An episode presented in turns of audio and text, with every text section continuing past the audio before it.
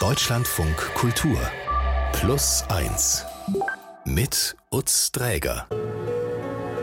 Ganz herzlich willkommen. Schön, dass Sie bei uns sind. Sie hören es schon, es geht hier heute auch um Musik. Ich begrüße ganz herzlich meinen heutigen Plus 1. Vor kurzem war er als Experte geladen, heute kommt er als Gast Mike, auch bekannt als Curse, Michael Sebastian Kurt.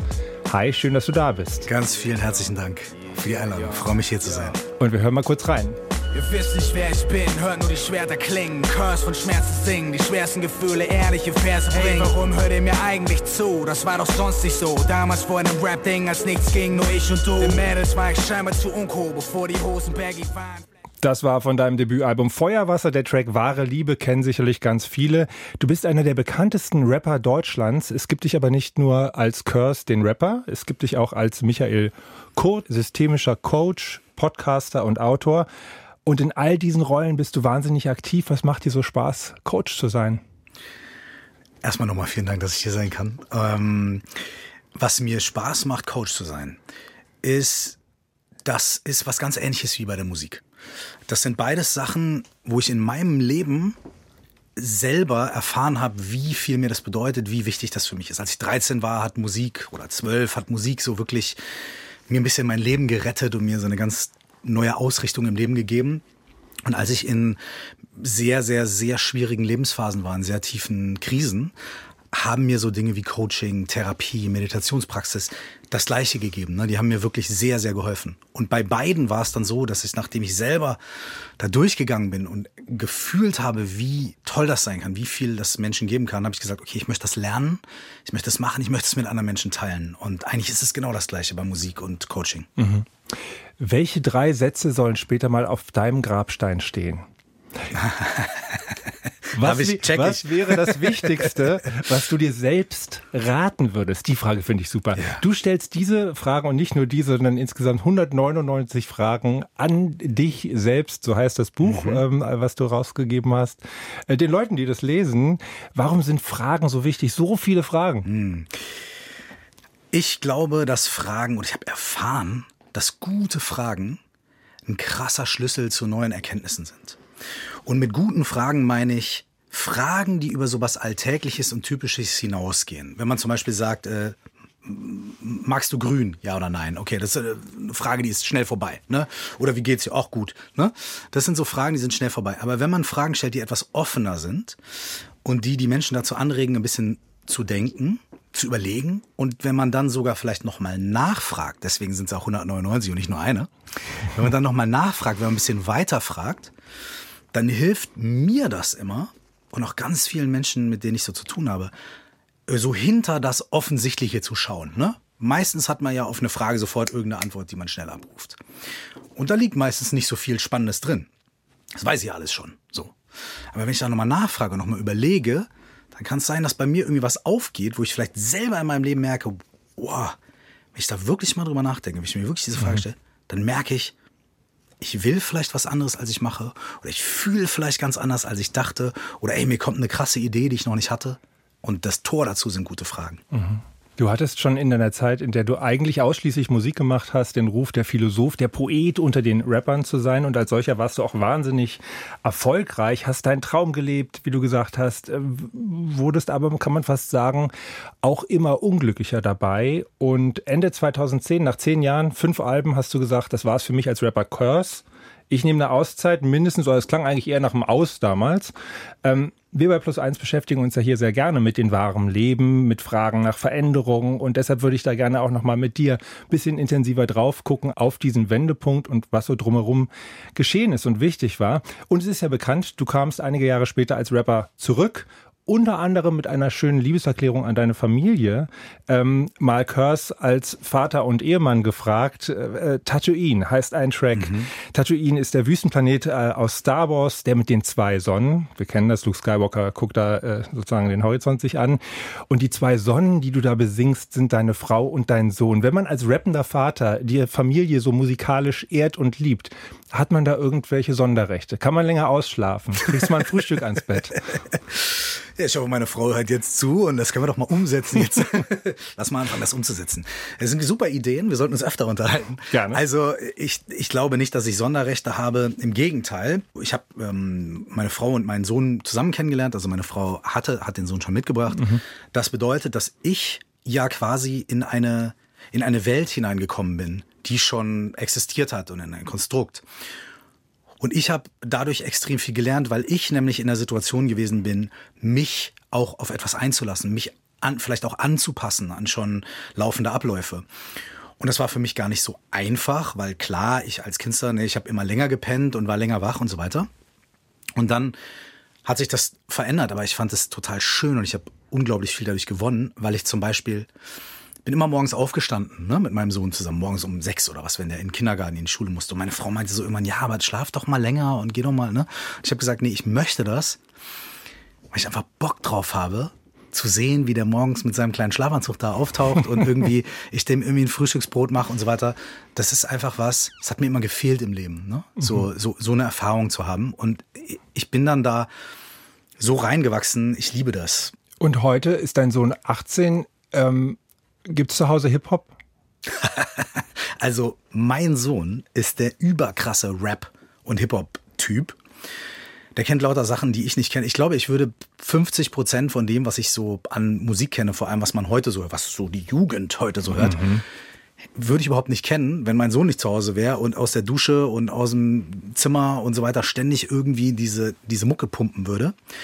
Ähm, als man so ein Jünger war, habe ich ihm die ganzen Sachen gezeigt. Ne? Ich habe ihm gezeigt, wer ist Jay-Z, wer ist Rakim, wer ist Nas, wer ist Wu-Tang und so. Ne? Und jetzt zeigt er mir ganz viele Sachen. Und das Coole ist, dass er auch sehr viel immer noch von den alten Sachen hört. Also ich höre da genauso mhm. irgendwie jetzt ein altes Nas-Album, wie jetzt irgendwelche neuen Tracks von so 17-jährigen Berliner äh, Kids so und das das das ist echt geil. Da denke ich mir manchmal wirklich, also manchmal geht er ins Bad und dann läuft Mob Deep und ich denke mir, yes, ich habe alles richtig gemacht. und dieses Gefühl, oh, ich sag's jetzt nicht, aber verdammt, ich, äh, ich kenne ja schon wieder diesen oder jeden Track nicht. Ähm, was macht das mit dir? Ist das irgendwie schlimm? Ich kenne das selber als Vater nämlich auch. Dass ja. ich denke, ja, Moment mal, ich hatte ja von NWA gesprochen ja. und was ist jetzt hier los? Ja, genau, genau. Ich finde es super, weil es gibt einfach viel mehr Mucke jetzt als früher. Früher gab's, also als ich, sag ich mal, 15 war, gab's zehn gute Alben im Jahr. Auf die haben wir gespart, auf die haben wir gewartet, die haben wir dann gehört. Und heute gibt's halt irgendwie 50 neue es gibt ja noch nicht mal mehr Alben, es gibt 150 neue Tracks jede Woche. Mhm. Und ähm, ist ganz gut, wenn ich da jemanden habe, der das für mich ein bisschen vorsortiert. ja, okay. Also, um Familie kann es heute auch gehen. Außerdem auf jeden Fall um Themen, die dich als Coach beschäftigen. Äh, wie wir besser einschlafen, könnten wir zum Beispiel drüber sprechen. Und mit der Journalistin Greta Taubert klären wir, wie wir uns weniger unter Performance-Druck setzen lassen von Dingen, die uns auf digitalen Kanälen, auf dem Smartphone oder online so erreichen. Wir kennen uns privat nicht, aber du warst hier mal als Experte geladen. Und ähm, es ist sehr schön, dass dass wir diese fixe Idee weiterverfolgt haben, Voll. dass du auch mal als Gast kommst. Michael Kurt alias Curse zu Gast bei Plus 1. Ich freue mich sehr. Danke dir.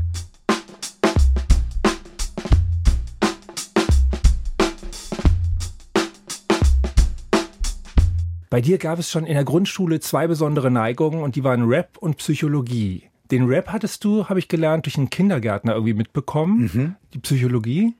Durch einen Psychologen. das klingt, es ist, wenn man das so von außen erklärt, es klingt so absurd. Äh, schon im Kindergarten äh, Psychologie. Also, es war so, ja, wir hatten wirklich ähm, einen Kindergärtner, einen Zivi damals im Kindergarten, der uns Breakdance beigebracht hat. Das war Anfang der 80er, da kam diese ganze Breakdance-Welle gerade rüber. Und das war für uns natürlich der absolute Knaller. So. Ähm, und ja, Psychologie, das war ein bisschen mehr um die Ecke. Ähm, in, als ich in der zweiten Klasse war, habe ich sehr viele Probleme gehabt in der Schule mit, mit Lehrern, mit, Lehr mit, mit Mitschülerinnen und so weiter. Und ähm, da haben meine Eltern äh, haben einen Kinderpsychologen im Freundeskreis gehabt und haben gesagt, ey, ich glaube, der, der Junge muss mal mit dem reden. Und ich wusste ja überhaupt nicht, was das ist. Ich wusste auch gar nicht, was ich da mache. Ne? Aber ich war da ein, zwei Mal und er hat mir dann bestimmte Fragen gestellt, bestimmte Sachen mit mir gemacht und so. Und ich kam da immer raus und hatte das Gefühl, ey, da ist mal ein erwachsener Mensch, der, der mir zuhört, der mich versteht, der Bock auf mich hat und der auch mir, mir interessante Sachen sagt, die ich lernen kann. Und ich bin da irgendwie raus und es hat mir so geholfen, dass ich gesagt habe, der Beruf eines Psychologen einer Psychologin ist es, anderen Menschen dabei zu helfen, dass es ihnen gut geht. Und ich konnte mir nichts Schöneres vorstellen als Kind. Also das hat für mich Feuerwehrmann oder Polizistin mhm. irgendwie einfach ausgestochen. So. Das war halt einfach so, was kann es Schöneres geben, anderen Menschen dabei zu helfen, dass es ihnen gut geht. Mhm. Und der Rap? Warum hat der dich eigentlich so begeistert? Naja, das fing dann wirklich an, äh, so eher so in der fünften Klasse. Also Rapmusik hatte auf jeden Fall bessere Beats als Psychologie. Mhm. Hatte irgendwie die, die cooleren Figuren, äh, die dann da irgendwie standen, an denen man sich orientieren konnte. Und mich hat Rap einfach so krass fasziniert, weil ich habe immer sehr früh Musik gehört, sehr früh Musik gemacht, sehr früh angefangen, so auf so einem Keyboard rumzudaddeln und Kassetten aus dem Radio aufzunehmen, Mixtapes zusammenzustellen, darüber zu sprechen. Also es war mir irgendwie, es war irgendwie ein Teil von mir. Und Rap hat dann alles, was ich geliebt habe, irgendwie verbunden. Erstens hat es Rebellion gehabt, das war laut, das war aggressiv. Ne? Ich war 11, 12, 13 und ich hatte Bock auf ne, Krawall. Mhm. Zweitens hat es unglaublich viel Text gehabt. Äh, ich habe schon immer gerne geschrieben, habe als Kind immer Geschichten geschrieben. Ich war immer so äh, Diktat 5, Aufsatz 1. Ne? So, da wo ich frei schreiben konnte, hatte ich Bock. Und Rap hat wahnsinnig viel Text. Ich konnte also viel schreiben, ich konnte meine Geschichte erzählen. Und das kam halt alles so zusammen, dass ich gesagt habe, ey, das, das, das drückt mein Lebensgefühl irgendwie aus. Und da kann ich, damit kann ich was anfangen. Mhm. Mehr als mit, weiß ich nicht, Blockflöte oder, oder äh, ABBA oder so. Mhm. Ne? Das hat mich dann einfach gecatcht. Du hast es schon angedeutet, so einige Sachen in der Schule haben dir nicht so gepasst und waren für dich nicht so einfach, wenn es jetzt eben nicht um Aufsatz und Erzählung und Sprache ging. Und dann bist du aber nach der 10. Klasse raus aus dem deutschen Schulsystem und bist auf dem College für Hochbegabte, mhm. fand ich interessant zu erfahren, in der Nähe von New York gelandet. Genau. Hattest das Privileg, da ein paar Jahre zu sein. Voll. Und äh, wir haben ja ein kurzes Vorgespräch gehabt, aber mhm. wenn du über diese Zeit erzählst, dann leuchten leuchten deine Augen. Ist ja. mir aufgefallen. Das war eine ganz besonders wichtige Zeit für dich, oder? Total. Aus zwei Gründen. Erstmal, und das guckst du natürlich von außen drauf, der 16-jährige Typ, der nichts lieber machen will in seinem Leben, als Rapper werden und äh, mit Hip-Hop zu tun haben, der geht dann auf einmal von Minden in Deutschland, also ganz viel Respekt und lieber in Minden, in die Nähe von New York. Auf einmal ist New York nur noch eine kurze Busfahrt entfernt. Ne? Und das war natürlich für mich der absolute Traum. Ich war mitten in der Geburtsstadt von Rap, von Hip-Hop, war umgeben von dieser ganzen Szene, habe wirklich teilweise zufällig, teilweise mit Absicht, lauter Protagonisten und Protagonistinnen aus dieser Zeit von, von, von Hip-Hop, aus dieser Blütezeit kennengelernt. Man nennt das sogar die goldene Ära von Hip-Hop. Und ich war da zu der Zeit in New York. Also ich meine, wie viel cooler kann es sein? Ne? Und dann hat es aber noch einen zweiten Aspekt gehabt und der war einfach der, ich habe oft so hin und her fluktuiert zwischen so einem krassen Außenseitertum und dann aber auch doch irgendwie mittendrin sein, dazuzugehören. Aber ich habe nie so richtig meine Heimat gefunden. Und als ich dann dort war und auf diesem College und mit lauter anderen relativ verrückten Leuten zusammen, habe ich ein ganz anderes Gefühl dafür bekommen, dass es in Ordnung ist, so zu sein, wie man ist, dass man durchaus auch mit seinen komischen Macken angenommen werden kann und so weiter. Und das hat mir also in mein, auf meinem Weg wahnsinnig viel gegeben, eben zu erfahren, wie sehr man aufblühen kann, wenn man in ein Umfeld kommt, was einen sieht oder unterstützt. Mhm. Ähm, und das auch zu so einem Alter, ne, mit 16, 17, 18. Das hat mich auch einfach als, als Mensch, als jungen Menschen nochmal extrem geprägt. Und mhm. deswegen diese beiden Sachen zusammen ja, wie sollen denn da die Augen nicht leuchten? Ja, du scheinst ja auch eine gute Energie gesammelt zu haben, weil das ging gar nicht mehr lange. Da warst du in Deutschland dann auch wirklich schnell einer der bekanntesten Rapper, mhm. straight outer Minden, kann man sagen, aus mhm. Ostwestfalen. Und deine beiden Neigungen, Rap und Psychologie, hast du einfach auch ein Stück weit vereint. Also du warst teilweise einfach grüblerischer als vielleicht manche Kollegen, ja. ähm, offen für Selbstzweifel. Und das hast du dich dann aber auch mit dieser Energie, die du vielleicht da gesammelt hast, ein Stück weit getraut. Dieses Anderssein ein bisschen, ne? Ja, das stimmt. Ich hatte das schon immer in meiner Musik drin.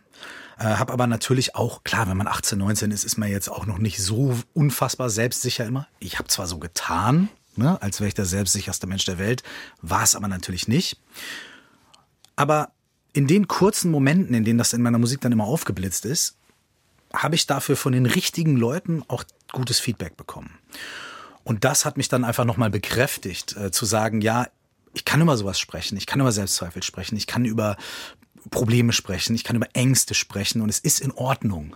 Äh, und das, das, das habe ich mich dann irgendwann mal getraut. Aber du hast es in einem Umfeld gemacht, wo viele einfach äh, ihre dicke Karre im Video zeigen und dann nochmal die Uhr hochhalten und sagen, sie seien übrigens die geilsten. Und Klar. das ist dann die Formel. Und da gab es ja, also ich meine, so sich zu dissen, mal drauf zu hauen, das ist ja normal. Aber ich stelle mir vor, dass das auch eine extreme Belastung für dich gewesen sein muss, Frage, ne? ja. dass wenn du so offen, selbstreflexiv da irgendwie unterwegs bist, ähm, dich dann dem Beschuss von solchen Kollegen vielleicht dann auch sehr aussetzt. Am Anfang habe ich noch sehr viel harte Fassade gehabt. Ich war teilweise mit Jungs unterwegs, die dann auch mal Stress gemacht haben und und und habe mich immer sehr abgegrenzt und habe auch in Interviews immer gedacht, Leute wollen mir was Böses. Die ersten Jahre hatte ich eine, eine harte Fassade. Da war das, ging das dann noch.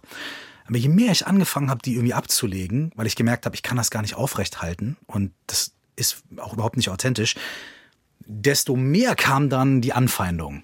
Weil dann war nämlich viel mehr dieses Vulnerable, viel mehr dieses Verletzbare und viel weniger dieses, ja, aber der ist auch hart. Mhm. Und je mehr dann dieses Jahr, der ist auch hart irgendwie weggegangen ist, haben die Leute gedacht, wie, ach so, ach, der ist nur noch irgendwie äh, jetzt vulnerabel, so, ah, das finden wir nicht geil. Ähm, ja, als ich so Mitte 20 war, war das ganz schön tough. Und ich habe auch ein paar Jahre sehr darunter gelitten, äh, so viel äh, Anfeindung zu bekommen, so viel Gegenwind, teilweise auch Drohungen und so weiter. Und, und äh, ich habe da als junger Kerl schon sehr drunter gelitten. Ähm, und es hat gedauert, damit einen Umgang zu finden. Mhm. Und es gab ein Unwohlsein, was sich bei dir immer mehr bemerkbar gemacht hat, ähm, trotz steigenden, wachsenden Erfolges. Man kann wirklich sagen, du hast ja so eine Kurve hingelegt. Also es hm. ist ja nicht, dass irgendwie Schlangenlinien, sondern es war, war ja immer mehr Erfolg eigentlich hm. da. Aber ähm, bei dir war einfach auch ein Gefühl da, was du nicht losgeworden bist. Was war das eigentlich genau? Das lässt sich sehr schwer in wenigen Minuten zusammenfassen, ne, weil ich da Jahre natürlich drüber nachgedacht habe und, und, und ne. Aber ich versuch's mal. Erfolg ist ja relativ. Ne? Man kann irgendwo von draußen drauf gucken und da kommen 500 Leute aufs Konzert und dann sagt man, Mensch, super. Ich bin dann mal nach Hause gegangen und hatte irgendwie immer ein Gefühl von, es ist nicht gut genug. Ich bin nicht gut genug. Ne? Und dann habe ich gedacht, okay, wenn 700 Leute kommen statt 500, dann wird's besser. Ne? Ich habe also versucht, das im Außen zu kompensieren. Ne? Mehr Erfolg oder mehr Arbeiten oder mehr Kohle auf dem Konto oder was auch immer. Und je mehr ich das probiert habe und je mehr das auch geklappt hat, desto mehr habe ich natürlich gemerkt, das funktioniert gar nicht. Also ich werde nicht glücklicher. Ich werde unglücklicher, weil ich arbeite mehr, ich ver verstell mich mehr, ich verausgabe mich mehr. Und ich habe total den Bezug dazu verloren, was ich eigentlich wirklich brauche als Mensch, was mir wirklich wichtig ist und was mich wirklich glücklich. Ich wusste, ich wusste das überhaupt nicht. Und ich bin dadurch über Jahre immer mehr in so einen Loch gefallen, wo ich auch immer einsamer geworden bin, weil die Leute um mich herum natürlich auch das überhaupt nicht verstanden haben. Die haben gesagt, wieso? Es läuft doch alles. So, ne? Ich weiß nicht, keine Ahnung, was, wie man das heute diagnostizieren würde, aber es bewegt sich sicherlich irgendwo zwischen einer krasser Belastungsdepression oder überhaupt auch einer grundlegenden depressiven Verstimmung oder was auch immer damit drin ist. Ich wusste aber nie, was ist das, woher kommt das, wie gehe ich damit um. Mhm. Und dadurch habe ich mich immer tiefer in dieses Loch quasi eingegraben und bin erst rausgekommen, als es so schlimm war, dass ich zum Beispiel auch mal nachts bei der ähm, Suizidhilfe-Hotline äh, angerufen habe und gesagt habe, ich weiß nicht mehr weiter. Ich weiß nicht, wie mein Leben weitergehen soll. Und mich da irgendwie es geschafft habe zu sagen, ich brauche jetzt Hilfe und ich wende mich jetzt an Leute und ich versuche eine Therapie zu machen. Ich, ne, so. Äh, und erst dann begann bei mir so langsam so ein bisschen so einen, äh, so einen, so einen Wendepunkt. Mhm. Ne? Mhm. Ja, ein längerer Prozess. Ähm, Na klar. Äh, hast du mal geschildert. Und irgendwann hast du dann einfach diesen Cut gemacht und hast gesagt, okay, ich bin jetzt mal raus. Äh, und ich äh, schau mal, wie es weitergeht. Hast deinen Abschied verkündet, das war 2010. Mhm. Du hast damals Therapien gemacht, äh, du hast Meditieren für dich entdeckt, eine Ausbildung als systemischer Coach, hatte ich ja schon erwähnt. Du warst in Indien in Ashram, du hast die Wohnung gewechselt, du hast das Auto verkauft, du hast eine ich Familie. jedes Klischee gelebt. Du bist Buddhist geworden. Was, was, was, habe ich irgendwas vergessen? Also da ist ja wirklich eine Menge los bei dir gewesen. Das war nicht ja. ein Punkt, ne, das soll ja, das nicht, äh, nicht heißen. Und heute sagst du eine gewisse Unersättlichkeit ist weg und jetzt hast du Bock. Also ich mhm. übersetze es mal als Lebenslust. Ja, ja. Klar ist es schwierig, das zusammenzufassen, aber gibt es irgendein essentielles Moment, wo du sagst, da ist der Schalter bei mir umgeflogen? Ich habe so einen Moment gehabt, als ich mein letztes Album gemacht habe, was 2018 rauskam. Und da habe ich gemerkt, es hat sich grundlegend was verändert. Es geht mehr um die Freude beim Machen, um den Prozess, ums Bla und auch mal ärgern und auch mal da. Es geht gar nicht mehr so sehr um dieses, um, um die Ergebnisse, um irgendwie, es ist nur gut, wenn, bla und so weiter und so fort. Und es war so ganz subtil. Ich habe das so im Vorbeigehen irgendwann gemerkt. Und seitdem stelle ich das bei mir im Leben immer mehr fest. Ne? Ich werde immer noch sauer, aber viel kürzer und es, und, und, es, und, es, und es klingt nicht mehr so sehr nach. Mhm. Äh, ich, werd immer noch, ich bin immer noch verzweifelt, aber, aber viel kürzer und es halt nicht mehr so sehr nach. Äh, ich denke immer noch, alles, was ich schreibe, ist richtig schlecht. Aber ich nehme das nicht mehr so ernst. Und diese Veränderung, das, das ist so das, was ich festgestellt habe. Und das ist schön. Ich bin mal gespannt, wie sie in, in, was ich in zehn Jahren sage. Ich hoffe, das wird noch, ich hoffe, es wird noch schöner.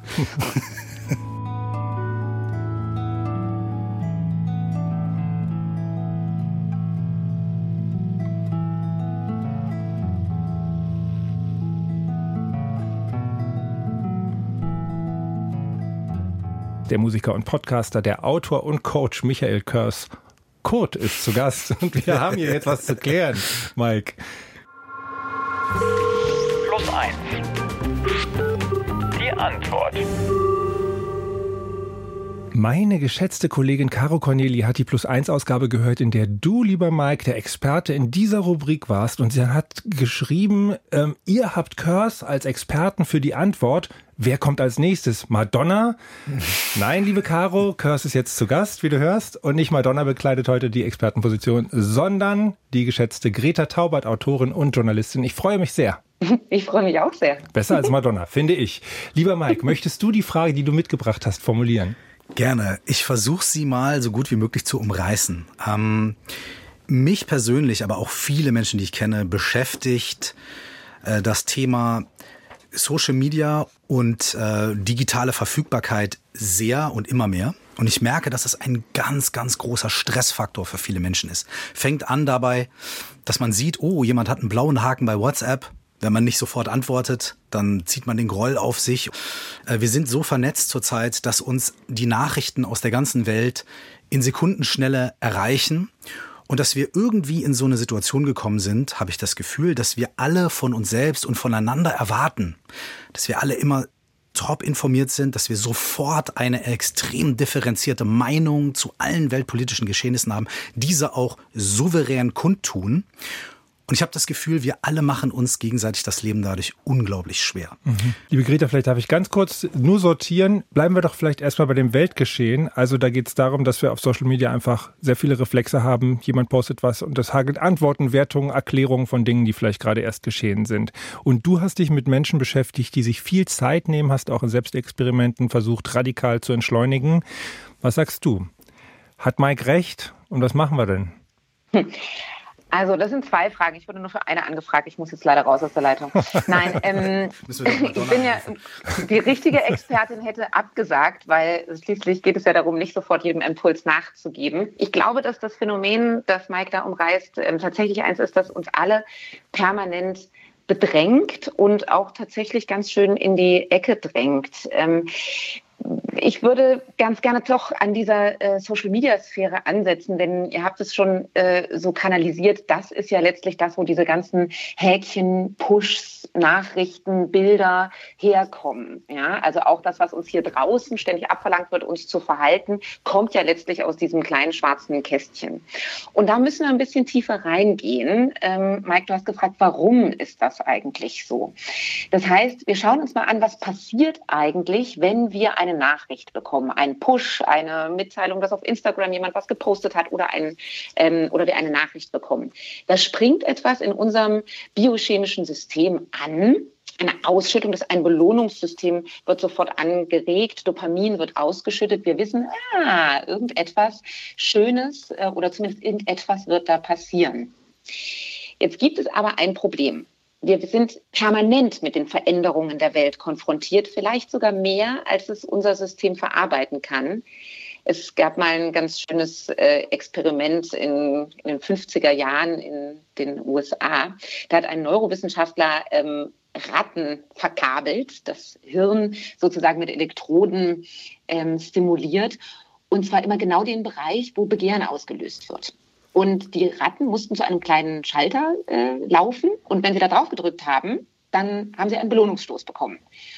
Und die Ratten, da könnt ihr vielleicht mal raten, wie oft die Ratten pro Stunde auf diesen Schalter gedrückt haben. Konstant. Ja. Also, genau, könnte man so sagen. Ja. Also es ist 6000 Mal haben die ja. pro Stunde ja. da drauf geklickt. Das heißt, das kleine Pfötchen ist gar nicht mehr davon weggekommen. Ja, die haben nicht mehr, die haben nicht mehr gefressen, die haben nicht mehr getrunken, die haben nicht, nicht mal mehr gevögelt. Sie haben nur noch auf diesen Knopf gedrückt. Und das ist de facto so ein bisschen, wo wir uns auch gerade befinden. Wir hm. schaffen es einfach nicht, von diesem Belohnungsknopf wegzukommen. Ja. Das heißt, man kann jetzt so zwar sagen, oh, die Welt ist so böse, aber vielleicht, das ist so ein, ein Teil erstmal der Antwort, müssen wir uns darüber klar werden, dass Social Media Plattformen so designt sind, dass wir immer wieder da drauf gehen und wie die Blöden irgendwie auch da drauf äh, klicken. Mhm. Und ein Teil der Antwort wäre also, sich bewusst, das erstmal bewusst zu machen, die wollen, dass wir da die ganze Zeit draufklicken. Das wäre sozusagen der technische Teil der Antwort. Der gesellschaftliche, mhm. der braucht noch ein bisschen mehr Philosophie. Mhm.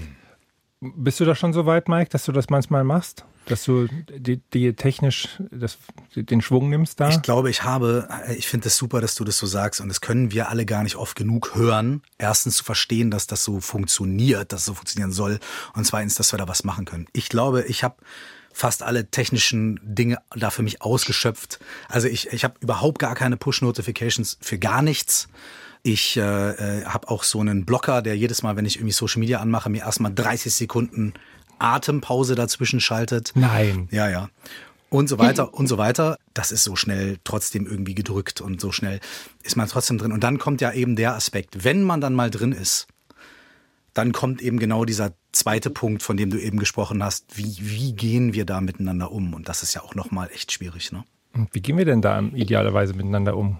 Gerade irgendwie mit dem Nahostkonflikt baut es sich nochmal auf. Wir hatten das aber auch schon mit der Ukraine gesehen. Mit Klimawandel ist es das Gleiche. Die ganze Zeit werden wir eigentlich gezwungen, uns zu positionieren, ja. Eine schwarze Kachel zu posten, eine Regenbogenkachel zu posten und so weiter oder irgendeine Meinung zu posten. Woher kommt eigentlich dieses Verlangen? Ich habe so ein bisschen das Gefühl, es ist irgendwie neuer als äh, für uns Millennials das vielleicht äh, zu anderen Zeiten war.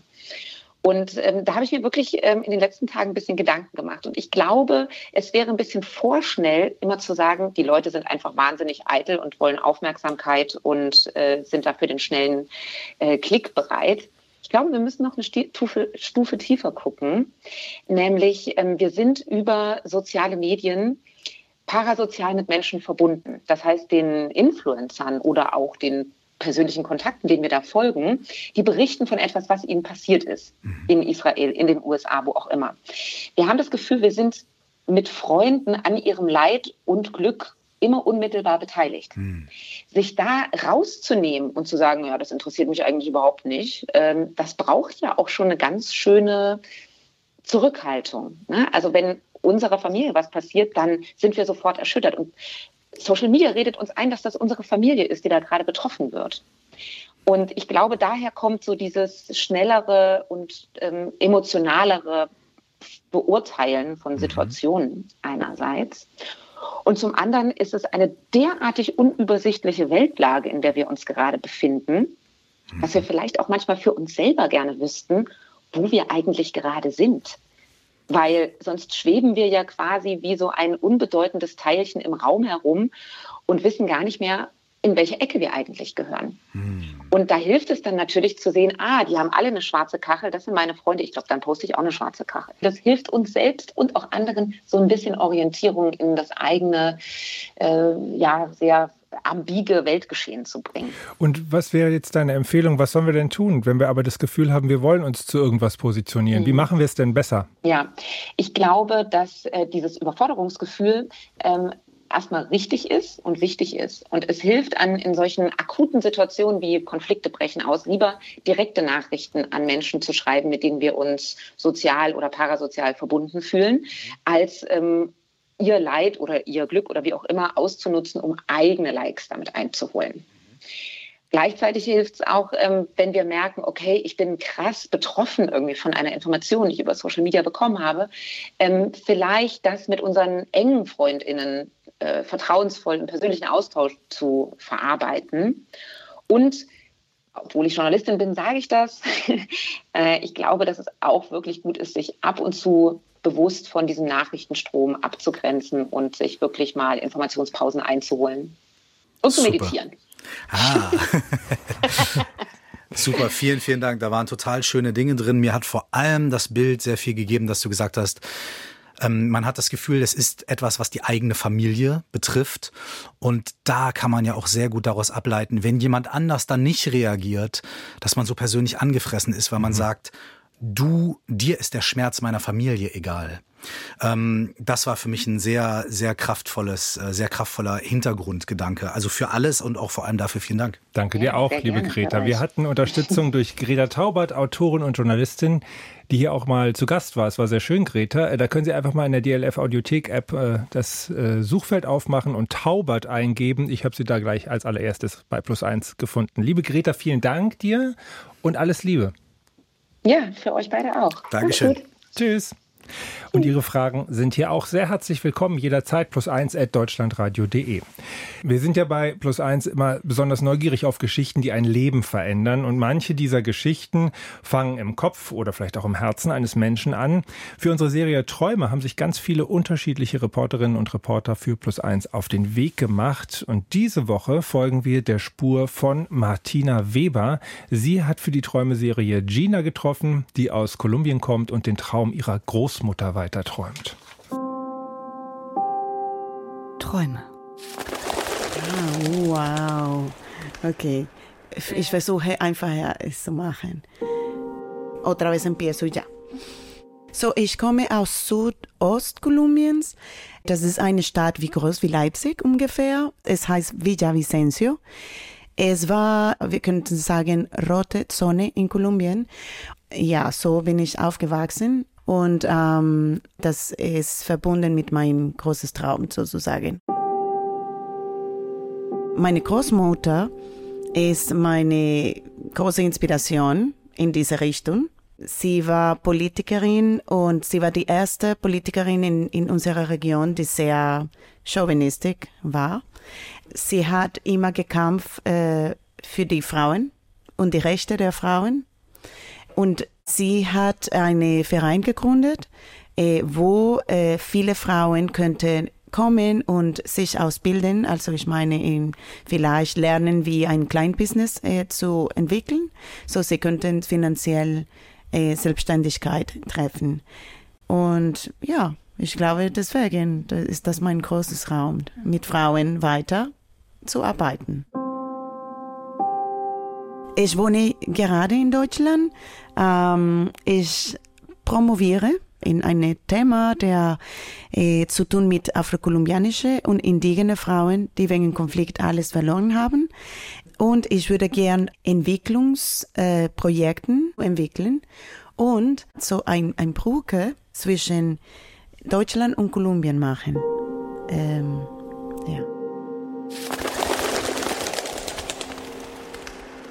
Sie hören Deutschland von Kultur plus eins. Und bei uns zu Gast ist Körs. Ich freue mich sehr. Lieber Mike, wenn man einer von Deutschlands bekanntesten Rappern ist und sich dann eine Auszeit nimmt und dann kommt man wieder, aber dann ist man nicht nur der Rapper, sondern man ist mal auch auf einmal systemischer Coach.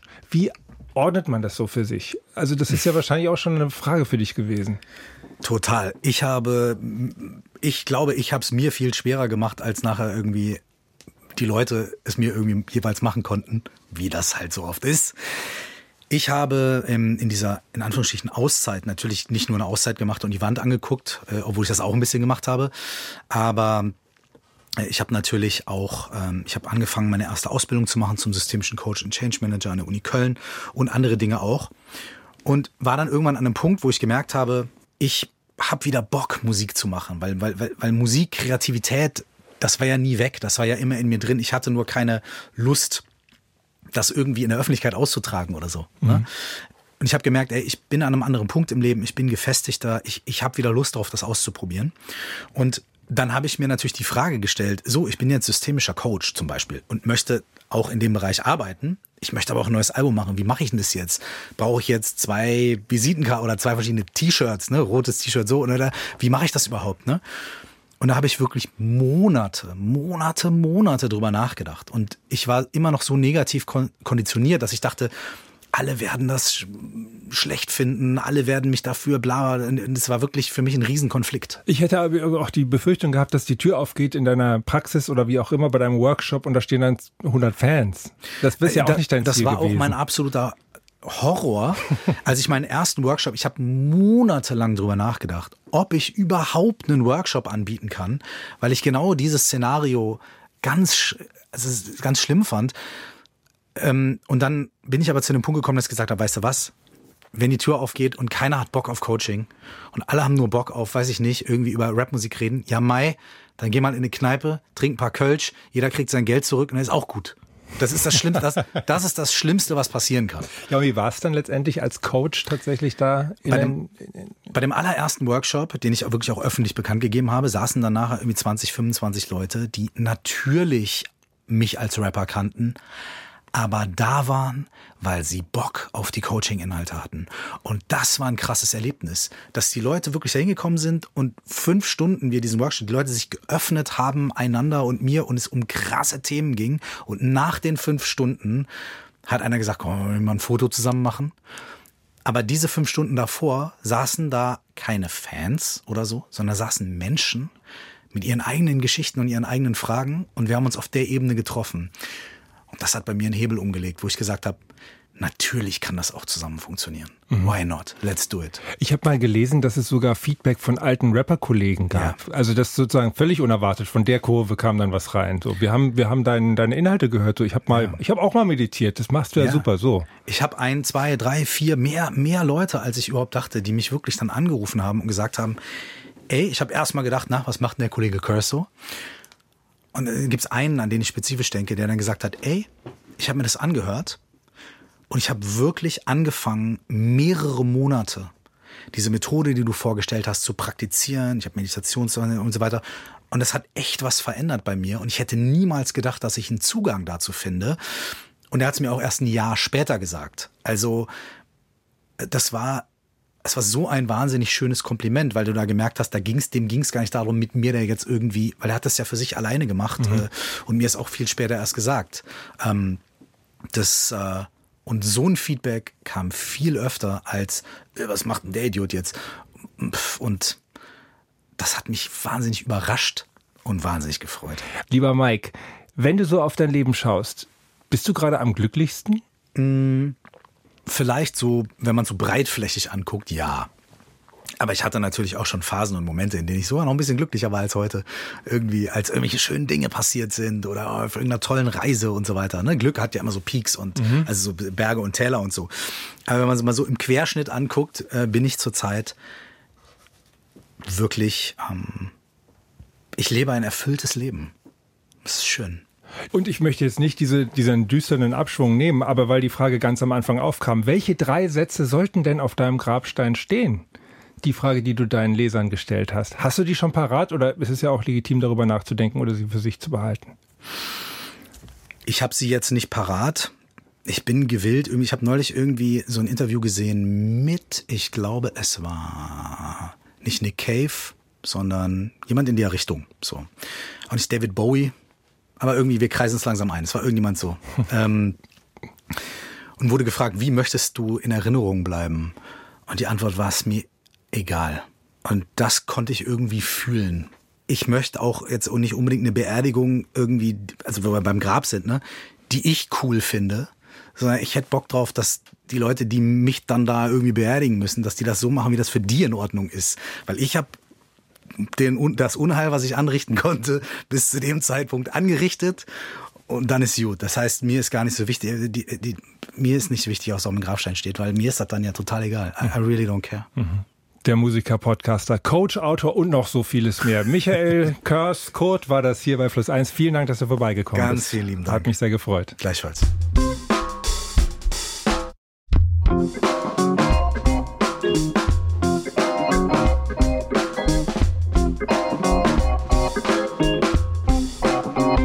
In unserer anderen aktuellen Plus 1 Podcast-Folge der Woche geht es um Ray aus Kanada und ein schlimmes Geheimnis, das er viel zu lange mit sich herumtragen musste. My wife says, "Why do you need that nightlight?" Meine Frau fragte, wozu brauchst du das Nachtlicht? Ich sagte, ich will mir nicht im Dunkeln die Zehen stoßen. Sie fragte nochmal, wozu brauchst du es? Ich sagte, ich will mir nicht das Knie am Bett stoßen. Dann fragte sie, warum? Warum brauchst du es wirklich? Und schließlich sagte ich es ihr. She said ten times. Rays Geschichte ist die eines mutigen Menschen, der um Wiedergutmachung kämpft, und zwar nicht nur für sich, sondern für sein gesamtes Volk. Mehr in der zweiten Plus 1 Podcast-Folge der Woche. Hören Sie uns auch gerne im Radio, jeden Sonntag von 10 bis 12 auf Deutschlandfunk Kultur. Mein Name ist Utz Träger. Schön, dass Sie bei uns waren. Plus eins ist ein Podcast von Deutschland von Kultur. Producer dieser Ausgabe ist Jochen Dreier. Die Miniserie zum Träumen kam heute von Martina Weber. Technik Susanne Bayer. Moderation Utz Dreger. Machen Sie es gut.